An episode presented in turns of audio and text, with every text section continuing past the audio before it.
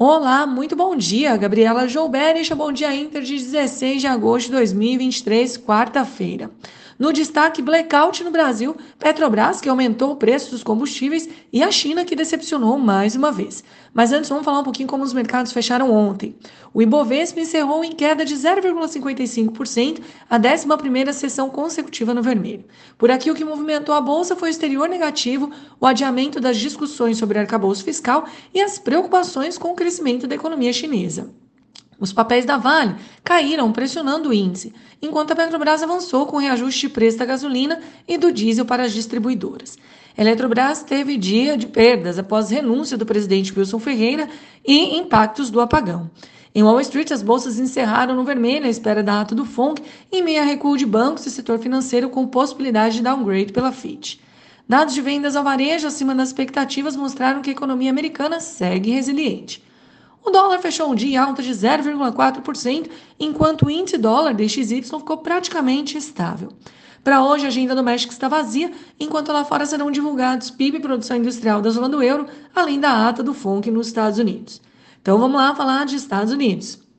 Os futuros avançam nesta manhã, antes da ata do FONC, que deve trazer mais informações sobre o rumo dos juros no país.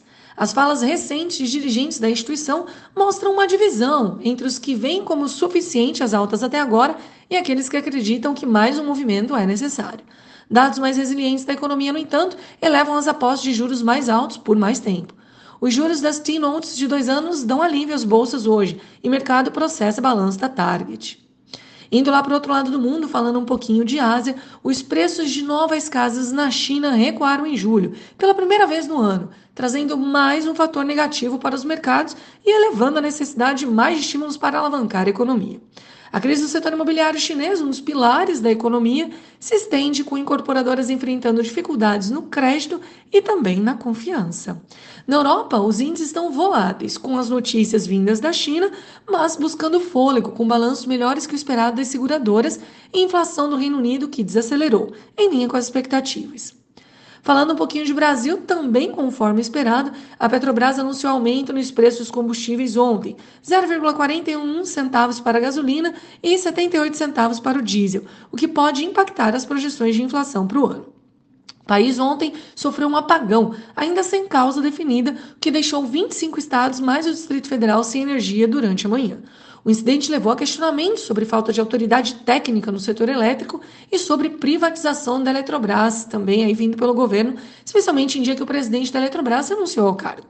Também no político, a votação do marco fiscal ficou para a semana que vem, em resposta às críticas de Haddad, ausência de definição da reforma ministerial e também à falta de consenso sobre as alterações que foram feitas pelo Senado. As discussões sobre tributação offshore aumentam e desagradam alguns parlamentares.